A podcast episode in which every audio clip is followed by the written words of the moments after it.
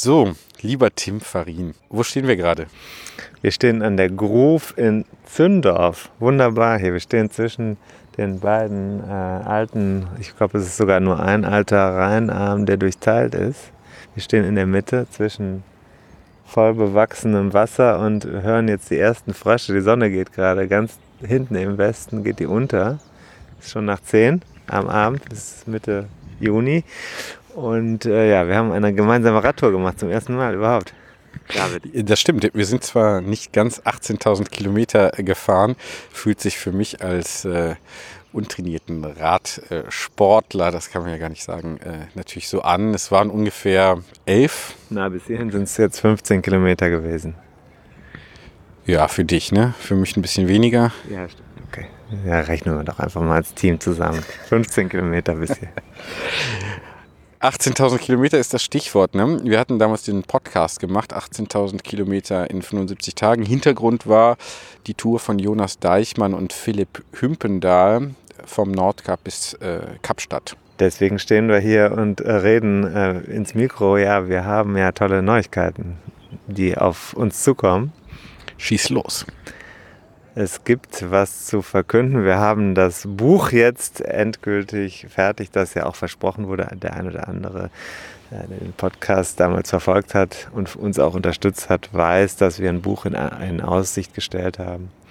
Und äh, in der Corona-Zeit, also so im Zeitraum äh, Ende Februar bis Ende April, haben wir sehr intensiv gearbeitet an einem Text und an vielen Bildern, die wir ausgewählt haben. Und das Ganze ist jetzt gerade schon in der, naja, fast finalen Produktion. Also wir gehen da auf die Zielgerade und am 10. September wird das Buch fertig sein, bei Dilius Glasing erscheinen äh, und Cape to Cape heißen. Welche Überraschung!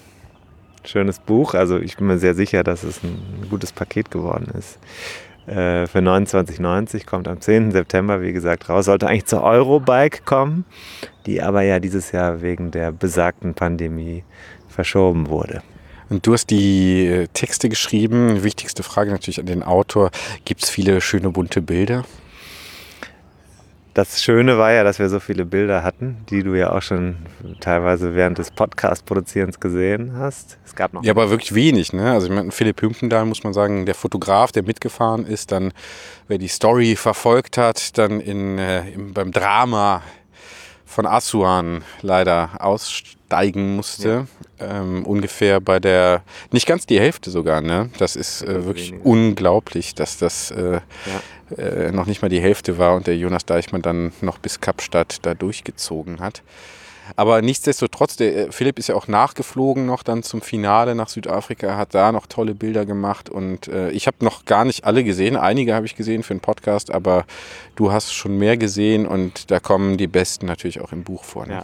Also sehr schön, äh, das zu sehen, das Paket zusammen zu haben, weil wir haben natürlich unendlich viele Bilder für jedes einzelne Kapitel. Wir sind in der Chronologie geblieben. Wir haben also die Reise vom Anfang oder von vor dem Anfang bis zum Ende bis zum Ziel verfolgt. Und natürlich gibt es dann die Bilder aus jedem Land oder aus jedem Landstrich, wo Philipp und Jonas und am Ende Jonas alleine gewesen sind. Ja, das ist sehr viel und es ist sehr unterschiedlich. Und wir haben natürlich auch unterschiedliche Formen von Fotos. Ja, von der Drohnenaufnahme. Es gab ja noch andere Leute, die zwischendurch Bilder gemacht haben bis zum Handybild oder bis zum Dashcam-Bild aus dem Unruhegebiet in Äthiopien. Also da ist alles dabei. Das funktioniert super. Also als Paket, äh, wie gesagt, ist es sehr, sehr schön. Und ähm, passt natürlich zu den Texten, die ich geschrieben habe. Oder andersrum. Ich würde sagen andersrum. ja, und ein paar äh, Texte. Ich habe nicht alle gelesen, aber die, die ich gelesen habe, da muss ich sagen, das ist wirklich super, ähm, super spannend und ich finde auch eine super Ergänzung zum Podcast, ne, wo man eben vor allem Philipp hört als Protagonisten und jetzt äh, hast du ja dann, das kannst du ja auch mal erzählen, wie du das recherchiert hast. Du hast mit beiden nochmal gesprochen, ja. auch im Nachgang. Ne? Und äh, also ich hatte so den Eindruck, dass man da nochmal auch so ein bisschen mehr die Innensicht kennenlernt und vor allem ja, so diese Nachbetrachtung. Ne? Ja, es war ja das Interessante jetzt nochmal die Perspektive von Philipp zu ergänzen um das, was Jonas erlebt hat. Das war mir währenddessen bewusst, aber nicht so nah wie das, was Philipp äh, da geschildert hat. Philipp ist natürlich jemand, der sehr nah in seinen oder sehr aus dem Nähkästchen plaudert, sehr sehr auch seine Probleme schnell schildert, ausbreitet, seine psychischen Leiden dann auch dem Hörer, das glaube ich sehr bildlich geschildert hat, was auch gut angekommen ist. Und dann haben wir Jonas, der ein ganz anderer Typ ist. Und ich habe mit den beiden äh, lange gesprochen und ähm, jetzt über Wochen dann auch immer wieder mit Jonas einzeln dann noch na im Nachgang Interviews geführt. Und diese ticken sehr unterschiedlich und das war ganz spannend, das bei dem Schreiben in einen Text zu bringen, der sich dann nicht, ja, der nicht bricht in der Mitte. Wobei natürlich ein Bruch da ist. Also erst sind sie zu zweit unterwegs und am Ende fährt Jonas alleine weiter. Also dieser Bruch, der in Aswan passiert, als Philipp ausgestiegen ist und das, was wir alle miterlebt haben. Und was danach passiert ist, diese Dramaturgie des Eintauchens in die Wüste. Das war mir beim Schreiben erst, ist mir das erst richtig klar geworden. Selbst beim Interviewen ist mir das nicht klar geworden, aber als ich dann versucht habe, das Ganze vernünftig aufzuschreiben, wie unfassbar groß dieser, diese Entscheidung sein musste, alleine in diese, in diese heiße, trockene, menschennähere Ödnis zu fahren, nach dem, was er schon erlebt hat. Also das ist so ein Moment, wo ich gesagt habe, da, das, ähm, das hat mich auch beim Schreiben noch fasziniert. Da gewinnt das Ganze noch eine zweite, eine dritte Dimension dazu, das Buch, was dann hinterher passiert. Genau, und das ist ja auch der Teil, den wir dann beim Podcast gar nicht mehr ja. den wir gar nicht mehr aufgreifen konnten, logischerweise, ne, weil wir dann gesagt haben, äh, Philipp war von Anfang an der Protagonist und das hätte dann so einen starken Bruch gegeben. Ja mit Jonas hätten wir das vielleicht weitermachen können, aber eigentlich war ja für uns in erster Linie mal interessant, dass Philipp da so als Laie oder als nicht quasi untrainiert äh, mitfährt und sich auf so ein Abenteuer einlässt. Ja, wobei man jetzt aufpassen muss, untrainiert Philipp ist äh, im Vergleich zu uns allen, also ich sag mal, ich bin auch kein schlechter Radfahrer, aber Philipp ist schon auf einem anderen, äh, auf einem ganz anderen Level, der Langstreckenerfahrung hat, der in demselben Jahr ja schon äh, von Wien nach Barcelona gefahren gefahren ist, kurz vorher, der hat schon eine Perspektive, der weiß schon, wie man eine lange Strecke alleine schafft. Und dann sieht man trotzdem nochmal im Zuge dieses Buchs, aber auch im Zuge des Films, den es ergeben wird, auf was für einem ganz anderen Planeten dann der Jonas Deichmann unterwegs ist, mit, seinem, mit seiner Mentalität, mit seinem ja, gelernten äh, Motivationswesen und dann eben auch mit seiner Physis, die wahnsinnig stark sein muss. Also das ist wahrscheinlich auch eine Frage der Genetik. Diese, sagen wir mal, in dem Fall eine Überlegenheit, weil er das einfach schafft, ohne einzubrechen, gegenüber anderen Leuten, dann auch gegenüber Philipp, die ist wahnsinnig plastisch geworden. Das kommt in dem Buch auch gut zum Vorschein. Also man muss sich immer klar machen, wie gut der Philipp als Radfahrer ist und wie weit er selber kommt, in welcher Zeit und wann bei ihm einfach Schicht im Schacht ist. Und dann guckt man sich an, was Jonas danach noch gemacht hat. Dann äh, wird vielleicht die Dimension des Rekordes dann klar. Genau, so meinte ich das mit dem Untrainierten, ne? also ja. im Verhältnis zum, der Philipp ja. macht zwar Langstrecke auch und. Äh, ja. Und das ist natürlich so äh, etwas, äh, das, was uns sehr unterhalten hat auch. Das Menschliche an Philipp ist, er ist jemand, der ein guter Sportler ist, der aber gleichzeitig auch leidet und sagt, das war scheiße heute oder der, ähm, der, der Arsch tut weh, ne? das haben wir alle noch in Erinnerung, dass er da eigentlich mit Zipperlein schon mitgefahren, äh, losgefahren ist. Ne? dann daran teilhaben und das war natürlich das Schöne an diesem Podcast. Und Jonas ist jetzt nicht der Typ, der ähm, stundenlang über sein Leiden redet. Deswegen ist es wahrscheinlich in einem Podcast, ähm, ohne Jonas zu nahe treten zu wollen, gar nicht so mm, interessant, da mit, live mit dabei zu sein, weil die Fallhöhe da nicht so groß ist. Der schafft nämlich die Sachen, die er sich vornimmt. Und äh, das ist auch in dem Buch interessant. Also ich habe versucht herauszufinden, wie macht er das eigentlich. Wobei so ein bisschen ein Rätsel ist er weiterhin geblieben, muss ich sagen. Aber äh, wir haben schon uns auch intensiv darüber unterhalten, wie das weitergeht, wie, seine, wie er seine Krisen meistert und wie er sich motiviert und warum er das eigentlich alles macht. Aber das werde ich jetzt natürlich nicht verraten, weil das steht ja dann hinterher im Buch drin. Also, wir können sagen, 10. September 29,90 Euro für die Abonnenten, also die Premium-Abonnenten bei Steady. Die bekommen es natürlich zum Vorzugspreis. Das war äh, der Deal. Man kann das immer auch noch machen, ne? Ja, das ist ja noch offen. David, das lohnt sich auch noch. Also nachhören lohnt sich. Wie bei allen guten Podcasts, äh, man kann immer noch dabei sein. Genau, das ist zeitlos. Ne? Wir sind nicht mehr live dabei. Am, am Schluss waren wir ja so quasi tagesaktuell. Man kann es aber immer noch als, wenn man es von Anfang an hört, immer noch hören. Man kann es immer auch noch unterstützen, weil wir ja auch immer noch laufende Kosten haben. Das ist nicht viel, aber das ist so ein bisschen GEMA-Gebühr und so, ne, damit es weiter online bleiben kann. Ähm, und wer sich jetzt das Buch dann eben auch noch äh, zu einem günstigeren Tarif sichern möchte, sichern, wie es immer heißt. Also wer das Buch einfach haben möchte und ein bisschen günstiger und dabei auch noch dafür sorgen möchte, dass es den Podcast weiter online gibt, der ähm, kann ja bei Steady vielleicht mal vorbeigucken. Das lohnt sich auf jeden Fall. Ähm, das Buch zum Vorzugspreis lohnt sich. Es ist ja nicht ganz billig für ein Buch, aber da steckt so viel drin. Und das Format, kann ich auch sagen, wird sehr, sehr schön sein. Da hat Delius Klasing so eine ganz, ganz schöne, mm, es gibt schon ein paar Bücher in dem Format. Also das sieht echt gut aus, es fühlt sich gut an und es kommt sehr gut zum Tragen. Äh, und das lohnt sich, das möchte ich sagen. Aber es, beides audiovisuell. Es kommt ja dann auch noch der Film heraus. Also das Ganze von unterschiedlichen Seiten zu sehen. Da bin ich übrigens auch mal sehr gespannt, was der Film macht, weil die haben auch noch interessante Aufnahmen, sowohl Bild als auch vor allem auch Ton. Und ich kenne den auch noch nicht. Also bin gespannt, was die noch da herausgekitzelt haben aus den Erlebnissen. Aber also ich sage auch mal, das ist hier der absolute Buchtipp für den Herbst und fürs vielleicht jetzt auch schon mal an Weihnachten denken. Kann jetzt auch schon ordern, es geht jetzt auch schon. Lohnt sich auf jeden Fall, äh, denn ähm, da kommt einiges zusammen. Und ich sag mal so, wir haben das Gefühl, wir gehen mit Jonas und Philipp in der ersten Nacht hinter irgendeiner Tankstelle in, äh, im Norden Skandinaviens schlafen und wir sind in der letzten Nacht in Südafrika mit dabei, wo sie sich morgens, nachdem sie sich wieder getroffen haben, in der Morgenröte wieder auf die Straße schwingen, um den Rekord zu schaffen. Ja, wir sind die ganze Zeit dabei und erleben äh, das wirklich hautnah. Äh, ich glaube, das ist schon für alle, die sich mit dem Hobby und mit diesem, mit diesem Abenteuer auseinandersetzen, ist das das Teil, was sie im Schrank stehen haben müssen. Und dann noch vielleicht mal was zum Schluss. Ja, es gibt ja, also im Moment ist ja das eine große Sache, diese also Bikepacking ist eine große Sache.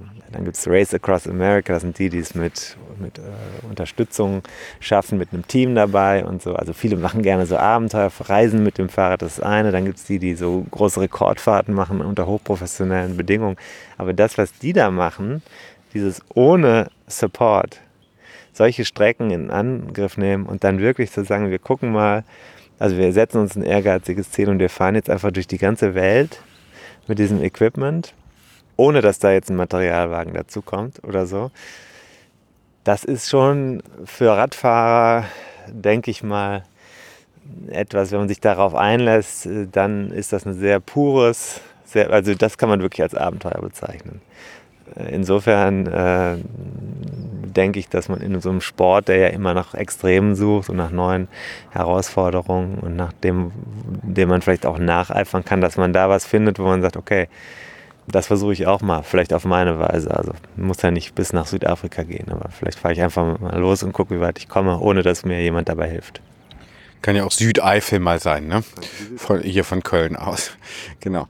Und jetzt äh, letzte Bemerkung. Ich mache noch ein bisschen, das sei vielleicht erlaubt, noch ein bisschen Cross-Promotion, wie es neudeutsch heißt, weil ich äh, ja hier mit dem Autor eines, äh, ja, man kann schon sagen, Bestsellers im äh, Radsport-Literaturbereich stehe.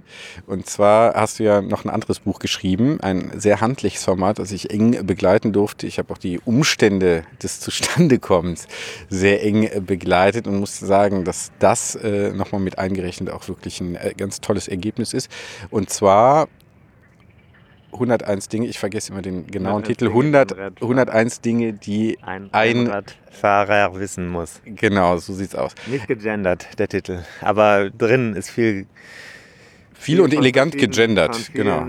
Ja, also es sind jetzt von mehreren Geschlechtern die Rede und ich versuche auch, äh, also ich habe versucht, obwohl Männer die Mehrheit äh, sind der Radfahrenden, Rennradfahrenden, aber auch den wachsenden Teil der weiblichen Leserschaft und der sportlichen Aktivinnen äh, anzusprechen.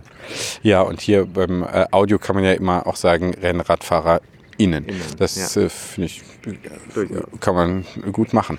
Ja, ist, äh, das ist äh, schön, dass du das noch ansprichst, David. Ich hatte damit gar nicht mehr gerechnet. Es ist ja auch schon sehr spät und ich muss gleich auch noch weiter, während du hier die Frösche noch äh, die anhörst in Zündorf, die werden, das werden immer mehr. Ne? Das, das ich höre das, ja, ja. Ich bin extra hier mitgefahren, weil ich diese Frösche, dieses äh, Froschorchester hier gleich noch aufnehmen möchte. Das äh, ist ja.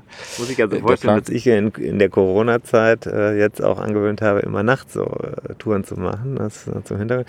Äh, äh, also das ist ein Buch, auf das ich inzwischen, ich habe das, ähm, während ich es geschrieben habe, habe ich es ein bisschen gehasst, weil natürlich wieder unter Druck und so. Und ich habe gedacht, das, ist, das wird alles wieder viel zu viel, zu viel Kram und das ist ist äh, zu viel auf einmal und äh, je mehr ich äh, jetzt vom Schreiben selber weg bin und das Buch immer wieder in die Hand nehme, desto zufriedener bin ich jetzt damit, ohne mich selber loben zu wollen. Aber ich merke, das kommt ganz gut an. Ich habe versucht, die 101 Dinge, die ein Rennradfahrer wissen muss, nicht als total krassen äh, Ratgeber zu schreiben. Das war, glaube ich, zuerst mal die Intention des Verlags. Der wollte so ein, wirklich so ein, so ein Know-how-Basisband haben. Und dann habe ich aber gesagt, das können wir nicht machen, weil sich das Material jedes Jahr ändert und wir haben Scheibenbremsen und wir haben hydraulische oder mechanische Scheibenbremsen. Dann geht es um die Laufräder oder elektronische Schaltung, bla bla bla. Ne? Und ähm, also Geometrien verändern sich. Ich habe jetzt versucht, das Basiswissen reinzubringen, was man vielleicht, wenn man einsteigen möchte, ein bisschen mitreden möchte, ähm, was man dann kennen sollte. Und gleichzeitig habe ich aber auch versucht, äh, viel Humor reinzubringen auf meine Weise, ohne es übertreiben zu müssen. Und äh, habe dann aber auch so Tipps gegeben, also meinetwegen, welche Events muss ich mal mitgefahren sein oder welche Strecken sollte ich mal erlebt haben, welche Berge oder welche ähm, Täler sind einmal, sollten auf der Bucketlist stehen, wie es so schön heißt.